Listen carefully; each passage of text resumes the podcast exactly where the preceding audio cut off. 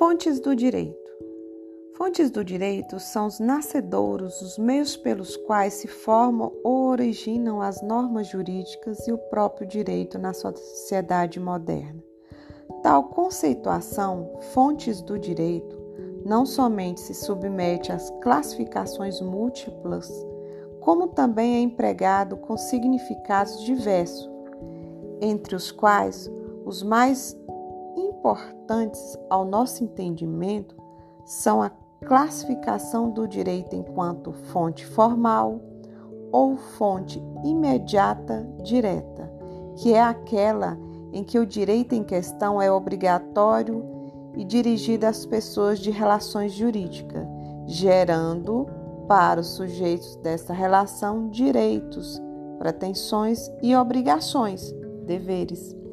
Já as fontes indiretas ou, mediatas são aquelas que complementam as normas jurídicas, tais como as jurisprudência e a doutrina, posto que por si só não possui ou condão de gerar direitos e obrigações de forma geral e impositiva a todos os indivíduos, mas apenas no caso concreto ao qual se dirige.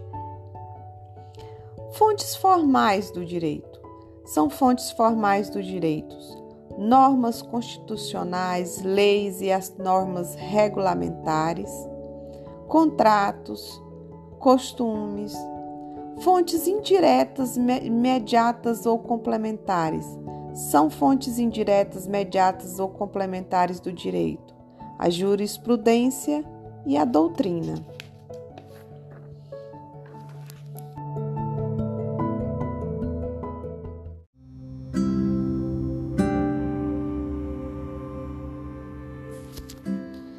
Hierarquia das normas jurídicas. Em qualquer país, o sistema jurídico é composto de uma infinidade de normas jurídicas, constitucionais, leis ordinárias, leis especiais, decretos, resoluções, contratos, que regulam as mais diversas atividades humanas na vida em coletividade, almejando evitar a contradição ou mesmo um conflito jurídico entre as normas, o direito do nosso país busca organizar as normas jurídicas por meio de um sistema de normas hierarquizado, denominado Ordenamento Jurídico Brasileiro. É de se imaginar que tal sistema se organiz... seja organizado e hierarquizado tem como parâmetros diferentes graus de importância social ou de relevância jurídica das normas para a sociedade. Por questões políticas históricas, tal ordem jurídica adotou um escalonamento entre as normas jurídicas de tal sorte a impor uma hierarquia constitucional entre as normas e leis vigentes no país. Essa ordem, para uma fácil compreensão, é memorização pode ser representada sobre a forma de uma pirâmide de hierarquia, em que acima na pirâmide nós temos as normas constitucionais, logo abaixo normas legais, leis em suas variáveis espécies. Na sequência, normas regulamentares, que são os atos administrativos em geral, decretos, resoluções, portarias. E na base né, da, da pirâmide, nós temos as normas individuais, que são os contratos, convenções, decisões jurídicas, que nós já falamos lá atrás, que são normas que a gente pode fazer um contrato de prestação de serviço, um contrato de aluguel. Então, ela está na base da pirâmide. Lá em cima na pirâmide estão as normas constitucionais.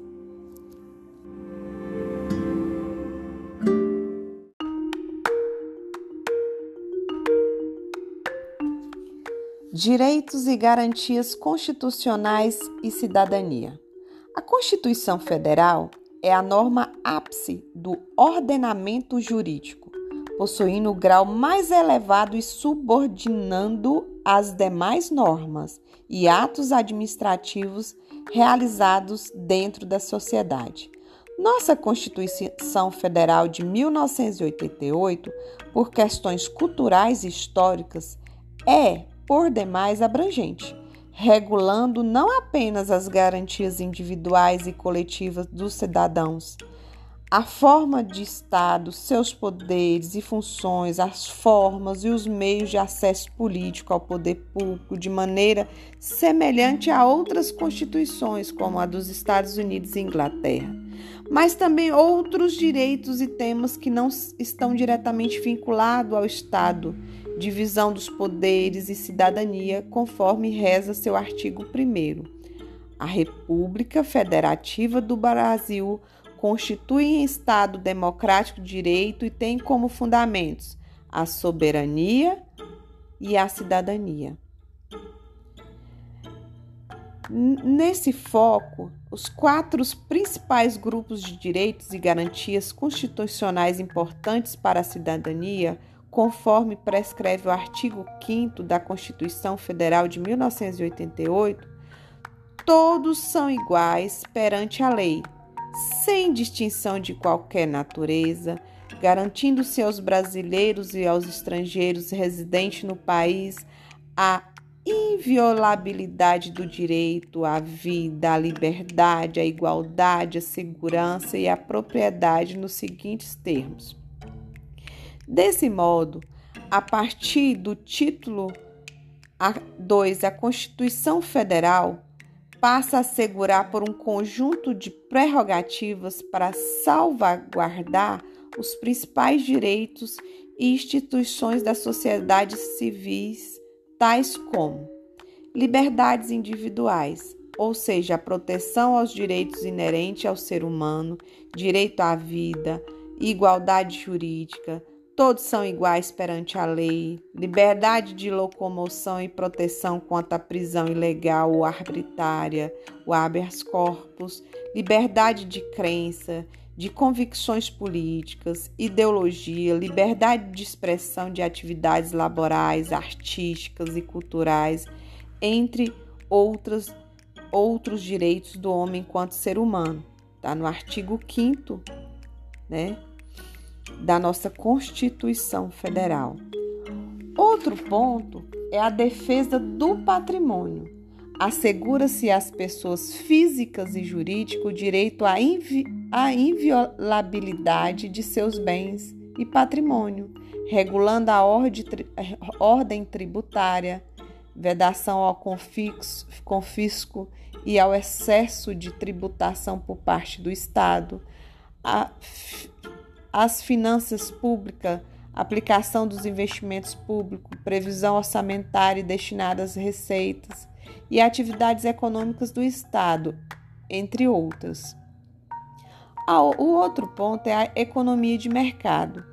Assegura e incentiva as pessoas físicas e jurídicas condições para a livre iniciativa e a economia de mercado, proteção à ordem econômica, estão nos nossos artigos 170, 173, 174 ao 179 da Constituição Federal, e ao consumidor contra práticas abusivas pelos setores privados e públicos, vedando práticas como cartel, o monopólio, a concorrência predatória.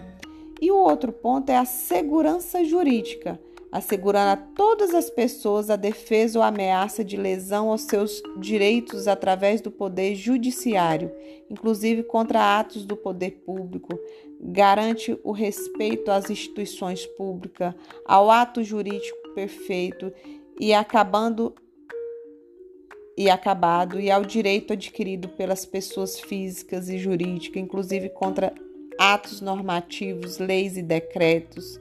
Né? Então, de maneira geral, podemos entender que, havendo conflito entre esses direitos e garantias constitucionais e as demais normas, leis, decretos, resoluções, contratos, atos administrativos e particulares, prevalecerão sempre as garantias e direitos que estão presentes na nossa Constituição Federal.